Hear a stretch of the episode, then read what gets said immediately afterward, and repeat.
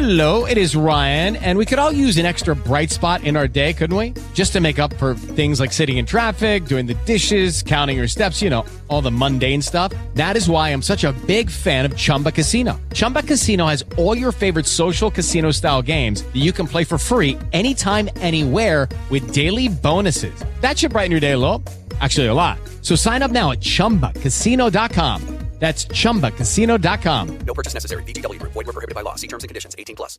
Lucky Land Casino asking people what's the weirdest place you've gotten lucky? Lucky? In line at the deli, I guess? Aha, in my dentist's office. More than once, actually. Do I have to say? Yes, you do. In the car before my kids' PTA meeting. Really? Yes. Excuse me, what's the weirdest place you've gotten lucky? I never win and tell. Well, there you have it. You can get lucky anywhere playing at LuckyLandSlots.com. Play for free right now. Are you feeling lucky? No purchase necessary. Void where prohibited by law. 18 plus. Terms and conditions apply. See website for details. Hola a todos y bienvenidos a nuestro podcast en ambiente, desde el lugar donde se encuentren, con un buenos días, buenas tardes o buenas noches. Les damos la bienvenida. Recuerden todos que estar en ambiente también puede ser diferente.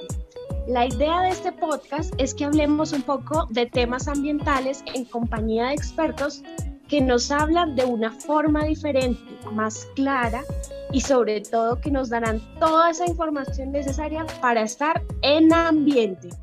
Gracias por acompañarnos en este día en nuestro podcast En Ambiente. Soy Natalia Velázquez y como siempre con mi hija favorita, Paola. Inge, ¿cómo estás? Hola Natalia, muy bien, ¿tú cómo estás? Bien, muy feliz de el invitado que nos acompaña el día de hoy. Sí, por favor, yo quiero que lo presentes ya. Este invitado, queridos oyentes, querida audiencia, em, ha traído para nosotras una gran experiencia, nos ha enseñado un montón y hoy también nos va a enseñar. Así que les presento a Kenneth Ochoa. Kenneth, ¿cómo estás? Hola, ¿cómo están Natalia, Paola? Muchas gracias por la invitación. Muchas gracias a ti por estar en este espacio, por acompañarnos y antes de bombardearte con preguntas sobre el tema del día, quisiera que nos contaras quién es Kenneth Ochoa. Bueno, yo actualmente soy profesor en la Universidad del Bosque y he trabajado como consultor con ONU Medio Ambiente desde hace ya varios años en, diferentes temas. Eh, también en este momento soy profe de, la Universidad de los Andes y eh, pues trabajo en, en, todo el tema de análisis de ciclo de vida presidiendo la Red Nacional de Análisis de Ciclo de Vida y participando en la red internacional, en la red iberoamericana de análisis de ciclo de vida. Bueno, qué chévere de verdad, Kenneth, que nos puedas acompañar nuevamente. Muchísimas gracias por estar acá. Y bueno, ya que hoy, eh, mejor dicho, tú eres experto en análisis de ciclo de vida, que es el tema que vamos a hablar hoy, sí podríamos empezar con que nos contaras cómo nace todo este tema de análisis de ciclo de vida, cómo empezó a tomar relevancia en la parte ambiental, cómo empezó a tomar relevancia todo este tema de análisis de ciclo de vida. Bueno, para comenzar es importante, pues digamos, explicar un poco qué significa el análisis de ciclo de vida. Y es, en, pocas palabras, está relacionado con una evaluación de impacto ambiental que se hace a bienes y servicios, eh, pues digamos, a lo largo de todo su ciclo de vida. Es, decir, es un enfoque sistémico eh, y pues es muy interesante porque cuando, cuando revisamos los primeros documentos, nace en la década de 1960 se hacen estudios acerca de empaques y pues digamos tiene un enfoque orientado hacia la energía y las emisiones y esto se desarrolla en Estados Unidos y en Europa.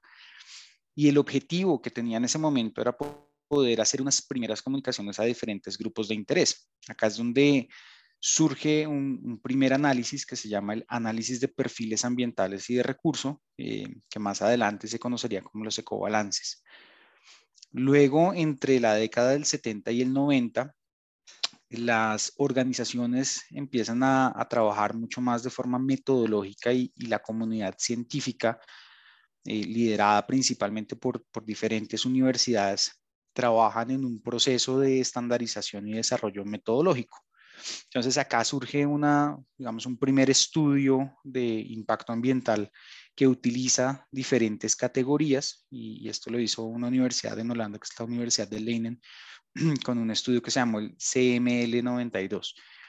Y luego más adelante, en 1999, surge uno de los estudios, pues digamos que eh, más se utilizan o más se han utilizado en los últimos años en análisis de ciclo de vida, que es el ecoindicador 99. Y este indicador eh, tiene un punto muy interesante y es que acerca la ciencia a los procesos de la evaluación ambiental, es decir, reduce la subjetividad que tienen muchos estudios de impacto ambiental eh, y busca tener datos y cifras concretas. Entonces, en, esta, digamos, en este periodo entre el 70 y el 90, eh, estos procesos se empiezan a fortalecer y es ahí, a partir de los 90, cuando los gobiernos y las compañías empiezan a utilizarlo para los procesos de toma de decisiones. Entonces, acá surge un, un modelo muy importante porque se estandarizan los métodos, se unifican los conceptos y se consolida la comunidad de práctica a nivel global. Kenneth, pues mira que suena muy interesante eh, el entender como el origen del análisis de ciclo de vida.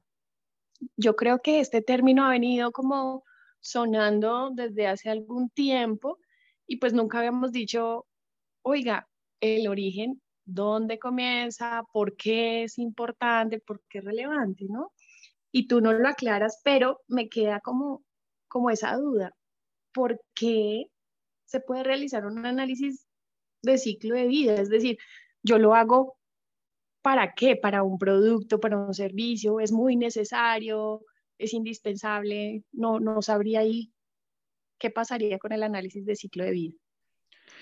Bueno, acá hay un punto muy importante, digamos, el, el análisis de ciclo de vida lo que busca es entender esos impactos ambientales que tengo desde la extracción, durante la transformación, durante la comercialización, a través del uso eh, digamos, también en el fin de vida y, ahorita que estamos trabajando con temas de economía circular, cómo eh, retornamos los materiales, pero sobre todo con uno de los impactos más grandes que se puede relacionar es toda la parte de logística. Entonces, eh, históricamente, los, los estudios de impacto ambiental se hacían de forma puntual, o sea, se, se analizaba sobre los impactos ambientales que tenía un producto eh, pues digamos en su etapa de producción o en su etapa de fin de vida, digamos, esos eran los principales y ese, ese era un enfoque que se hacía del estudio de impacto ambiental de forma puntual. Luego ya viene un enfoque lineal, entonces ya a lo largo de cada, esta, cada una de las etapas que les comenté, pues cuáles eran esos impactos ambientales y cómo, digamos, la extracción de las materias primas estaba afectando eh, otras etapas durante el proceso, o por ejemplo, cómo el uso de ciertos bienes y servicios estaba afectando pues, de una forma impresionante la extracción de materias primas o, digamos, el consumo de combustibles fósiles para el transporte. Y eh, es ahí donde, digamos, surgen tres o cuatro grandes bloques de alcance. El primero, el que conocemos nosotros en inglés como, como eh, bueno, en español, perdón, de la puerta a la puerta, orientada sobre todo en la producción. Luego viene un enfoque eh, donde se trabaja eh, sobre la cadena de suministro, que es lo que conocemos como un análisis de ciclo de vida de la cuna a la puerta. Eh, después viene otro alcance más amplio, que es de la cuna a la tumba, y actualmente pues ya se está trabajando de la cuna a la cuna. Este último lo que busca es hacer el análisis de ciclo de vida, bien sea de un bien, de un producto o de un servicio o de una organización, pues a lo largo de, estos procesos em, en, todo lo que se analiza dentro del, del, bien o del servicio. Hay un punto muy importante, existen diferentes tipos de análisis de ciclo de vida. Los, los, más sencillitos, por decirlo así, podrían llegar a ser las declaraciones ambientales de producto. Y acá es donde nosotros tenemos herramientas que nos permiten comparar.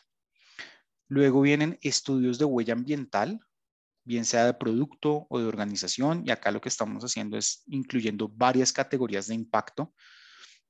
Luego de esto vienen huellas específicas, entonces yo puedo tener análisis de ciclo de vida que esté orientado a la huella de carbono o a la huella del agua. Hay uno muy importante que es el análisis de ciclo de vida social. Y entonces acá no solamente nos, eh, preocupamos por los impactos eh, en, en, los sistemas naturales, sino también en las comunidades. Eh, hay también análisis de ciclo de vidas de, las organizaciones y hay uno muy importante que es el, perdón, el análisis que nos busca generar monitoreo de estudios de largo plazo. Entonces, puedo hacer análisis de ciclo de vida sobre prácticamente cualquier cosa, eh, siempre y cuando pues tenga la información eh, o pues tenga acceso a poder levantar la información.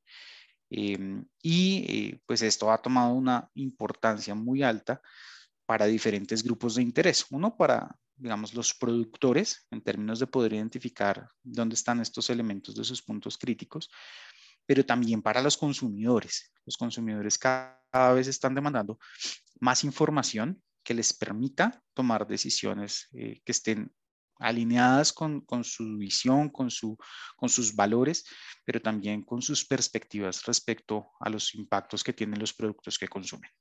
Mira que precisamente sobre lo que mencionas es un tema que me causa curiosidad porque si eh, nos gustaría, digamos, saber un poco más de esas ventajas, como ese factor diferenciador que tiene hacer un análisis de ciclo de vida para una empresa. Porque, por ejemplo, lo que podemos ver en algunas ocasiones es que uno dice como, no, esto porque, no sé, es plástico, es más contaminante, fin. Pero de pronto en el ciclo de vida, al hacer ese análisis, pues sale otro resultado y resulta que puede ser menos contaminante o generar menos impacto que algún otro producto. Entonces, ¿cómo, cuáles son esas ventajas y cómo accedemos como a, a poder mirar esas ventajas o factor diferenciador que tienen? Lo, lo, que tú dices, Paola, es cierto. Eh, uno muchas veces se sorprende con los resultados de los análisis de ciclo de vida, eh, porque tenemos una cantidad de, paradigmas con respecto a una cantidad de cosas. Eh, el caso que tú mencionas, por ejemplo, del plástico. Mm, una marca de, compotas con sede en Alemania hizo un estudio de análisis de ciclo de vida para comparar los envases de plástico frente a los envases de vidrio. Nosotros me acuerdo que estábamos haciendo el análisis con los estudiantes en ese momento y el, digamos, la, la hipótesis inicial era, pues el envase de vidrio claramente eh, va a tener menor impacto ambiental que el envase de plástico. Y acá es muy importante entender que una de las ventajas del análisis de ciclo de vida está relacionada con poder entender el límite del sistema, ¿sí? entender el contexto local. Este análisis de ciclo de vida se hizo en un país europeo, digamos, los sistemas de abastecimiento y de logística inversa están muy avanzados y también los sistemas de, reciclaje. Entonces, la, conclusión de este estudio que se desarrolló ahí era que interesantemente el plástico tenía menor impacto ambiental, aun cuando fuera plástico de, uno, de un solo uso. Les estoy hablando de un estudio que se hizo hace ya varios años eh, pero en ese momento lo que invita a los tomadores de decisiones, no solamente al consumidor, sino al, gobierno, es a pensar en qué es lo que está pasando con, este tipo de procesos. ¿sí? Cómo, se manejan esas cadenas logísticas, cómo se reducen los flujos de materia y energía. Y ahí es donde vemos que hay una cantidad de ventajas que tiene el análisis de ciclo de vida. Una es, por ejemplo, esa visión integral de los impactos ambientales no es solamente en el caso del envase de plástico, no solamente es ver la extracción de la materia prima, sino es ver qué pasa a lo largo del ciclo de vida. Y cuando lo comparamos, por ejemplo, con, el vidrio, como en ciertos países la disposición de vidrio, aun cuando este es un elemento que puede ser 100% reciclado, requiere de mucha energía para poder, digamos, hacer sus transformaciones. Y también aquí es donde vemos nosotros cómo se permite cuantificar los efectos ambientales. Entonces volvemos al caso del uso de la energía, pero también, por ejemplo, las emisiones a la atmósfera. Hay un punto también muy importante cuando estamos hablando de las ventajas y es que estos procesos de evaluación integral y sistémica reconocen las ineficiencias y los cambios significativos a lo largo del ciclo de vida. Entonces, acá podemos entender cuáles son esos elementos o esos puntos donde necesitamos mejorar, en la, bien sea en la producción, bien sea en la extracción de las materias primas, incluso en el uso. Y eh, digamos que los análisis de ciclo de vida, y, y, lo mencionaba justamente con el ejemplo del plástico contra el vidrio, nos permite comparar alternativas. Acá, acá podemos comparar, digamos que en, el lenguaje común es manzanas con manzanas, ¿sí? Y eso nos permite entender esos impactos y cómo los logramos reducir.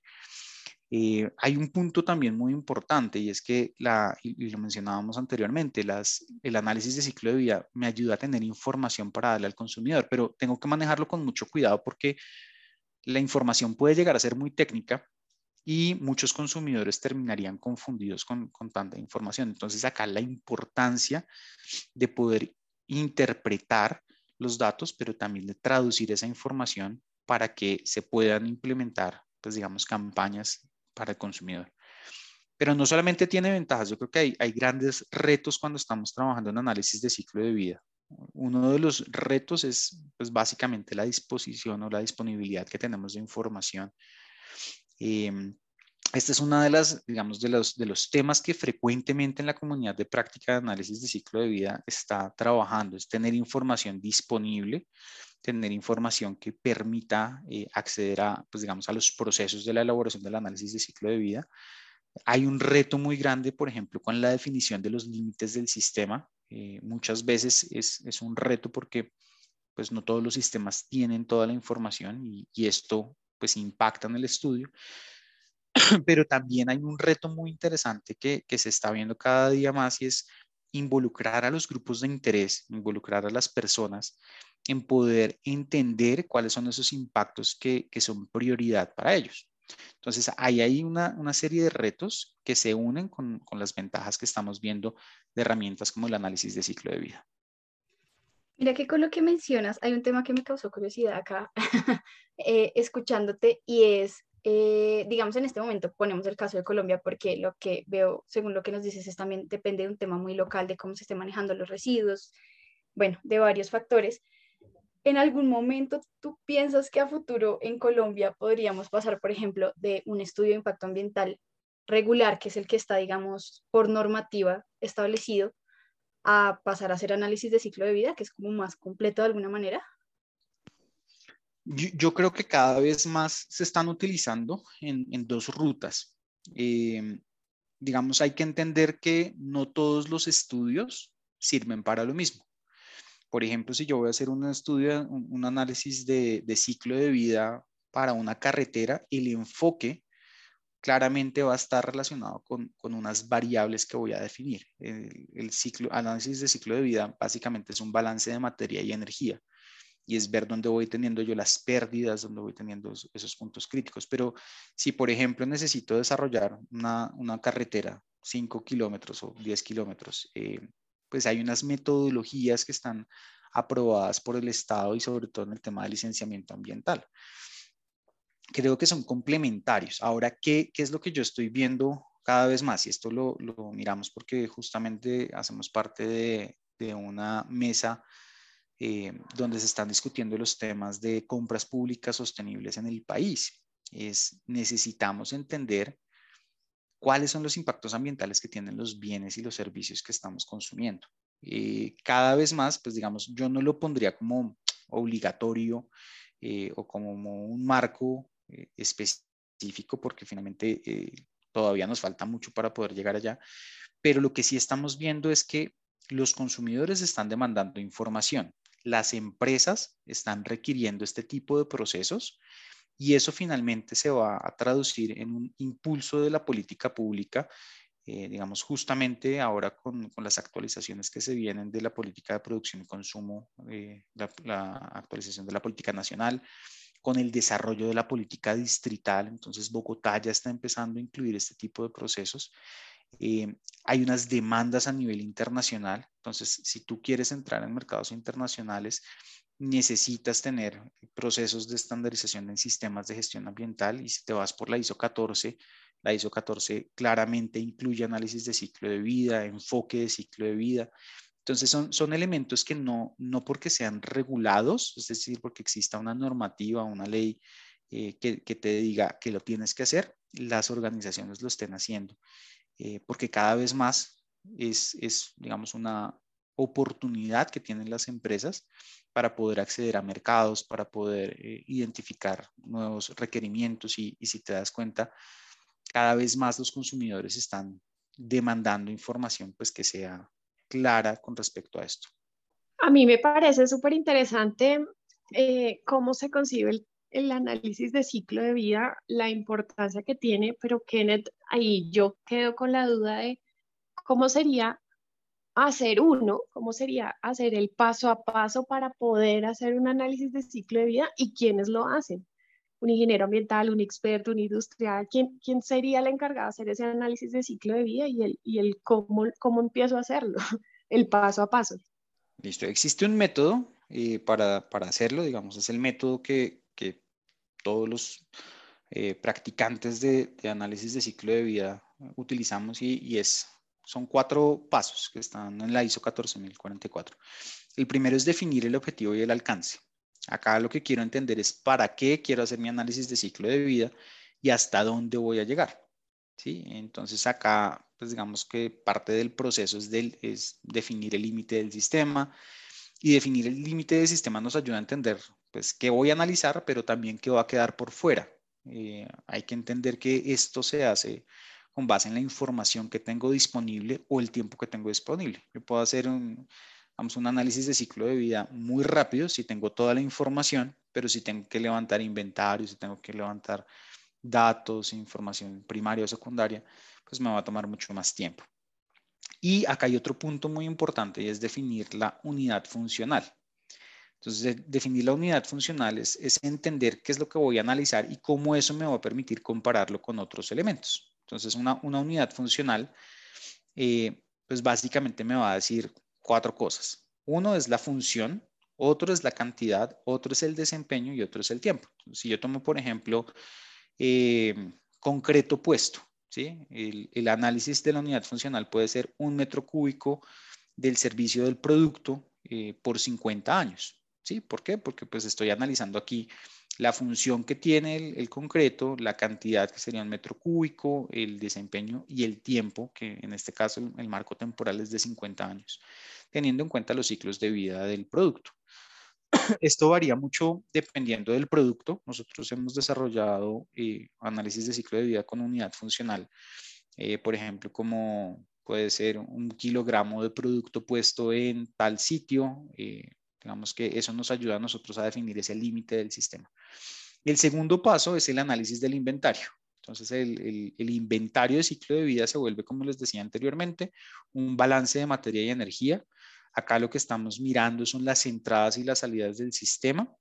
Y para esto, eh, digamos, esto puede ser lo que más tiempo eh, nos, nos, lleve, eh, sobre todo porque necesitamos recolectar la información relevante y modelarla a través de los flujos de materia y energía.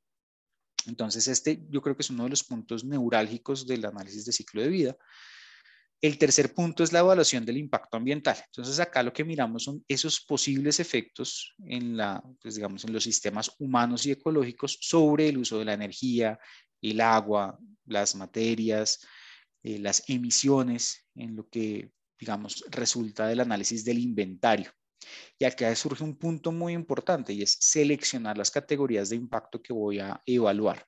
Entonces hay, hay diferentes categorías de impacto entre otras, las más utilizadas son la acidificación, la eutrofización, el calentamiento global, el agotamiento de la, de la capa de ozono, eh, temas relacionados con la salud humana, por ejemplo, con partículas o con cáncer, digamos, el, el, potencial de, eh, sí, de, afectación por cáncer que puede generar un producto una serie de productos, en ecotoxicidad, por ejemplo, entre muchas otras. Y el cuarto punto, digamos, el cuarto paso para poder hacer este, este análisis de ciclo de vida es interpretar. Entonces, acá lo que usamos es la información que, que recibimos de los otros puntos, van a ser un sustento científico para poder comprender los resultados. Esto nos ayuda a resumir el análisis de inventario y la evaluación de impacto ambiental a través de entender la incertidumbre. Nosotros desconocemos mucha información o muchas reacciones en cadena que se pueden generar de un bien a un servicio. Y es importante aquí también eh, señalar que eh, se deben hacer suposiciones para poder analizar los resultados, pero hay un punto también que es muy importante y es evaluar el nivel de confianza. Entonces, esto nos permite comunicar de manera justa, completa y precisa los resultados. Entonces, esos serían los cuatro pasos. Primero, definir el objetivo y el alcance. Segundo, hacer el análisis de inventario. Tercero, realizar la evaluación de impacto ambiental. Y cuarto, interpretar. Y la, otra pregunta que me hacías acerca de quiénes son los encargados de hacer análisis de ciclo de vida. Eh, como profesionales, usualmente son los ingenieros ambientales, industriales o químicos los que están más cerca de estos procesos, pues básicamente están en su formación, entender los balances de materia y energía, eh, pero pues digamos son encargados de las áreas de los procesos industriales, los que estén trabajando en producción más limpia y en ecología industrial. Para el análisis de ciclo de vida social, digamos, además de los ingenieros ambientales, muchos estudios también incluyen ciencias sociales como antropología o sociología. Esto considerando pues que eh, son sus áreas de experticia y permiten entender estos impactos de, ciclo de vida social. Y hay una oportunidad muy interesante. Eh, actualmente la comunidad global de análisis de ciclo de vida ofrece casi que a diario oportunidades de maestrías y doctorados para trabajar en temas de ecología industrial y de análisis de ciclo de vida. Entonces acá hay una oportunidad muy interesante donde eh, pues las personas que están trabajando en proyectos de desarrollo de materiales, de codiseño, eh, pueden trabajar con grandes empresas. Ya digamos que en el, en el sector real, los departamentos de innovación y desarrollo de las empresas son los, digamos, los pioneros y los que están trabajando esto casos puntuales, Unilever, Volkswagen, Gerber, son empresas que están trabajando en, o sea, desde un enfoque de ciclo de vida para revisar sus procesos de diseño de producto. Y aquí hay, pues casi todas las empresas están hoy en día trabajando en el tema. Y en Colombia, eh, muchas empresas están empezando a trabajar desde el sector de minería y sector de construcción. Eh, esto, como les decía, pues son oportunidades que hay muy importantes para poder crecer en esta comunidad de práctica. Bueno, y teniendo en cuenta, digamos, que ya conocemos un poco más cómo se realiza el análisis de ciclo de vida y todas estas oportunidades que se están viendo, eh, si lo vemos, digamos, un poco más a nivel global y como con temas relevantes que se hablan hoy en día, ¿cómo podríamos, por ejemplo, relacionar el análisis de ciclo de vida con temas como cambio climático, que ya es un tema más global? ¿Cómo funciona? Bueno, yo creo que el, el análisis de ciclo de vida se relaciona en, diferentes etapas. Si nosotros lo miramos desde la prevención, eh, nos permite tener en cuenta las variables que vamos a considerar dentro del diseño. ¿sí? Entonces eso me ayuda a mí a, poder evaluar antes de, sacar prototipos o de sacar a mercado cuáles podrían ser los impactos ambientales que tengo yo. En, temas de cambio climático, pues hoy en día lo traducimos directamente con, con emisiones, eh, pero también hay afectación a los recursos. ¿sí? Por ejemplo, si, si yo estoy viendo que requiero un, bien o un servicio, una materia prima, que eh, en las proyecciones que, por ejemplo, se, se, tienen a nivel nacional, pues va a estar en, en riesgo, pues puedo identificar alternativas, sobre todo para temas de abastecimiento. Con eso reduzco incertidumbre en los procesos de producción en la compañía. Cuando estamos hablando, por ejemplo, de manejo, o sea, digamos que el producto ya está en el mercado, yo hago un análisis de ciclo de vida, generalmente lo hago para poder identificar posibles puntos críticos que me ayuden a mejorar los procesos industriales. Y esto se ve también traducido en, digamos, en la reducción de los impactos que tengo.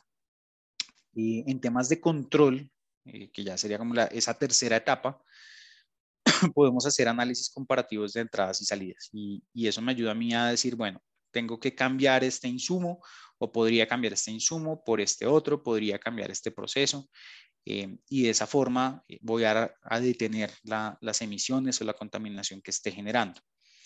Hay un punto muy importante. Colombia eh, actualmente, pues, bueno, recientemente lanzó su Estrategia Nacional de, de Carbono Neutralidad y su Estrategia Nacional de Economía Circular.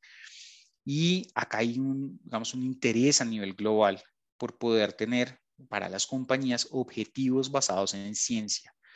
Entonces, estas herramientas de análisis de ciclo de vida también permiten que las compañías puedan estar alineadas con las demandas de la agenda internacional en términos de carbono neutralidad, en términos de identificar esos elementos que ayuden a reducir, eh, digamos, el calentamiento global hasta 1.5 grados centígrados, que es la meta, la última meta que propuso el panel intergubernamental de cambio climático. Y en Colombia, adicionalmente a, las estrategias de carbono neutralidad y de economía circular, eh, estamos trabajando también junto con el Ministerio de Ambiente, Vivienda y Desarrollo Territorial eh, y pues una cantidad de actores, entre ellos Colombia Compra Eficiente, en, en, estrategias para poder fortalecer los procesos de compras públicas sostenibles. eh, es importante señalar que en Colombia, eh, más o menos entre el 14 y el 18% del PIB se va en, en compras públicas. Y eso quiere decir que hay una oportunidad muy grande para poder mover el desarrollo local. Eh, cuando estamos hablando del desarrollo local, estamos hablando que en Colombia aproximadamente el 90-94% de las empresas son MIPIMES. Aquí hay un gran motor para poder reducir esos impactos ambientales que, que estamos desarrollando. ¿Sí? Si bien Colombia no hace un aporte significativo comparado con, no quiere decir que nosotros tengamos que digamos, seguir con patrones de producción y consumo que, que no beneficien al ambiente. El análisis de ciclo de vida nos ayuda a, a tener este tipo de procesos, pero también nos ayuda a, a poder mejorar las condiciones de producción y de consumo local.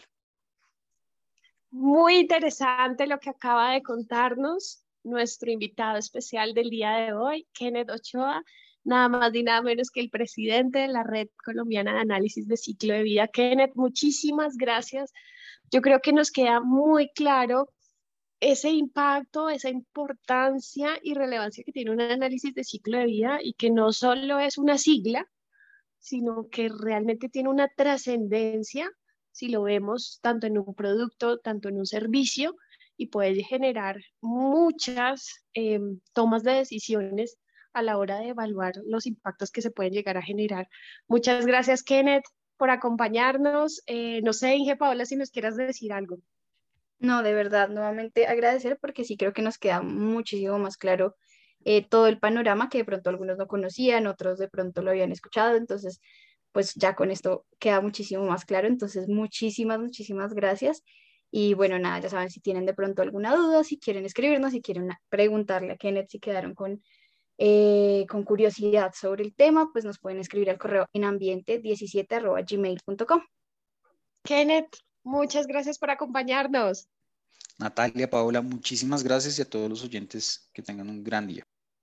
Muchas gracias a todos, que sigan escuchándonos y no se les olvide estar en ambiente. Chao, chao.